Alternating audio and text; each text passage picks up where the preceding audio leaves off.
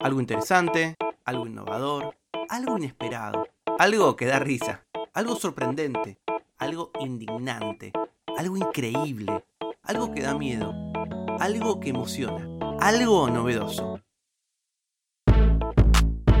Algo que no sabías. Con Tomás Balmaceda.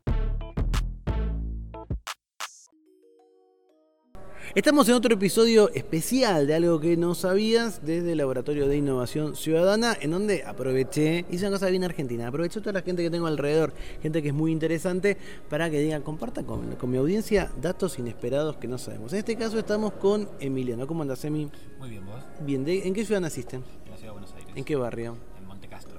¿Y qué cosa puedes contar linda de Montecastro para que la gente que no es de Buenos Aires ubique? ¿Qué hay? Está la calecita donde Maradona lleva a sus hijas. Con eso le ganás a todos. Está la iglesia donde Maradona bautizó a sus hijas. Y está la escuela donde iba Claudia Villafañe, donde Maradona donó los mármoles de entrada. Bueno, como ven, eh, yo vivo en una ciudad fútbol céntrica, maradona céntrica. Eso me hace feliz, posiblemente no, pero es el mundo en el que me tocó, no me queda otra. Bueno, ¿y a qué te dedicas, Emiliano? Soy eh, arquitecto y gestor cultural.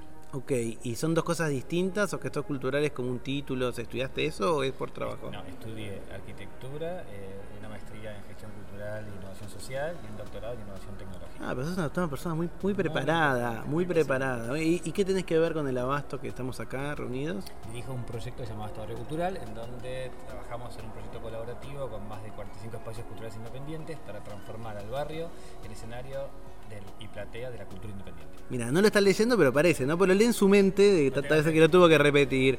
Pobre. Bueno, ¿qué cosa vos crees que sabés que el resto de los mortales no sabemos? Voy a contarles que cuando se hizo la excavación del antiguo mercado del abasto, se encontraron más de 21, de restos de más de 21 especies de animales prehistóricos en la excavación del abasto. En donde yo estoy viviendo en este momento, en este barrio sagrado que tiene a filósofos como yo y a poetas como Fernando Noy, hubo animales prehistóricos. Hubo animales prehistóricos y es una de las excavaciones eh, paleontológicas más grandes de la Argentina, porque fue en su momento la obra, las obras más grandes que se hicieron en Buenos Aires, por lo cual se encontraron más de 21 especies de todo tipo, desde el ictodonte, como una mulita gigante, a unas llamas gigantes también que había, que estaban ya mauruqueñas. Porque viste que en la, en la prehistoria como que estaba, no había buena proporción. Vos ves animales que son como gigantescos y los homínidos, eh, hubiéramos sido, no vivíamos ahí, más chiquitos, como que Dios o la naturaleza o lo que sí, estaba como probando la escala, ¿no? Como que Bueno, dijo. De hecho, uno de los animales más raros que se encontró es el bidón, que es un tipo de caballo este, prehistórico que había en América,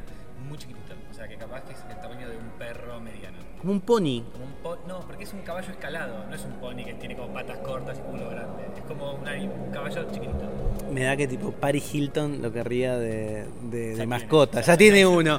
ya revi- revivió a ese pony y lo podía tener. Y todo eso, mira, acá estoy- estamos viendo fotos. Ah, y este se supone que el supone que tenía algunas rayas tipo Sí, cebra. esto Y- No, porque yo me, yo me crié en un momento que los dinosaurios no tenían plumas, ahora se supone que todos tienen plumas.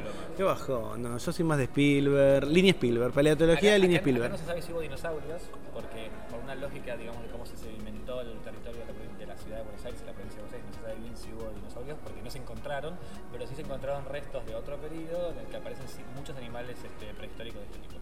¿Y estos animales convivieron? Capaz te pregunto lo que no sabes porque sos gestor cultural y no paleontólogo. Pero ¿estos animales convivieron con homínidos o no? No sabemos. No, no, está bien, no, no. Igual alguien nos va a escribir puteando porque generalmente sucede eso que, viste cómo es internet, te equivocás y lo tenés. Bueno, ¿y que esa- esos restos se pueden ver? ¿Están en algún lado? Algunos de esos restos están en la. en el. ¿cómo se llama? ¿Estación de subte o yo estoy loco? No, no, Ah. están en un centro de arqueología y paleontología que tiene el gobierno de la ciudad, en la gerencia de patrimonio, en lo que es la casa del historiador. Y breve, en breve se van a ver en un espacio nuevo que se está abriendo en la ciudad, que es la- los restos de la casa de Juan Manuel de Rosas, en la calle Moreno, enfrente de la ciudad de Buenos Aires. Se Claro. van a exponer también restos paleontológicos para que puedan ver. Aparte, hay muchos también en el Museo de Ciencias Naturales. ¿no? Claro, exactamente. Bueno, esto es algo que no sabías. La ciudad de Buenos Aires era un paraíso, ¿qué diríamos? De animales prehistóricos. De megafauna. De megafauna, me encanta. Me enca- Muy bien, como o sea, o sea, gestor cultural y marketinero. Emiliano, muchas gracias por participar del podcast. Algo que no sabías es una producción de Blick Studios. Idea y realización, Tomás Balmaceda.